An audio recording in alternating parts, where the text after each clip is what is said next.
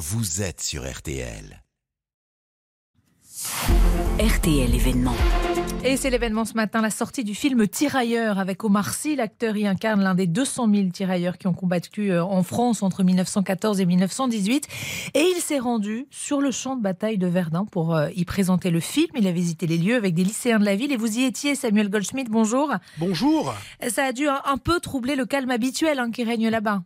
Pensez donc, hein, l'une des plus grandes stars françaises avec une partie de l'équipe du film au Mémorial de Verdun qui avait organisé la journée. C'était très inhabituel, mais Omar Sy voulait voir enfin en vrai le champ de bataille, guidé par Nicolas Xubac, historien du Mémorial, sur la trace même des fameux tirailleurs. Les tirailleurs sont les troupes qui sont recrutées dans l'empire colonial. Ils n'étaient pas que sénégalais, maliens, nigériens, burkinabés, tirailleurs algériens, marocains, tunisiens. Les tirailleurs anamites, on en parle moins de l'Indochine, cette époque aussi.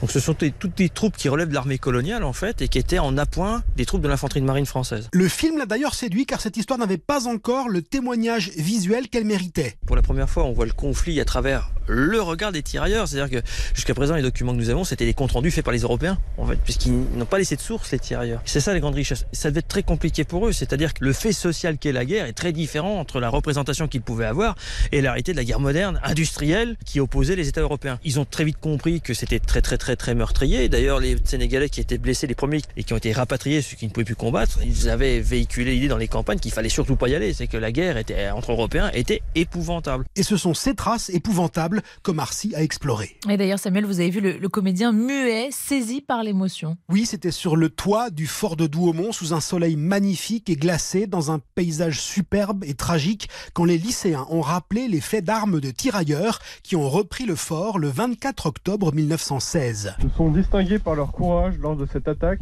les tirailleurs sénégalais suivants. Le caporal Boura Keïta, qui a fait à lui seul plusieurs prisonniers et qui a ramené au poste de secours plus en arrière son adjudant blessé. Le caporal Moussa Donsako, qui a transporté quatre fois de suite des camarades blessés plus en arrière malgré ses propres blessures. Omar Sy a voulu remercier, il n'a pas pu, il s'est tu. Tout le monde s'est tu là-haut, dans la bise et le soleil.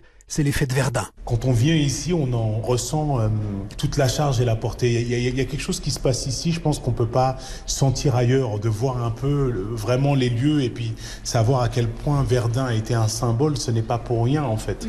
Et puis on apprend tellement de choses. Euh, qu'on peut apprendre nulle part ailleurs aussi. Et savoir aussi que ce sont euh, des anciens combattants qui ont choisi ce lieu. C'est pas quelque chose d'hasardeux. Il y a, une vraie raison et la preuve, c'est quand on arrive et tout ce qu'on nous raconte et par quoi on est traversé, c'est assez fort et poignant. Samuel, qu'est-ce qui a provoqué euh, tant d'émotions?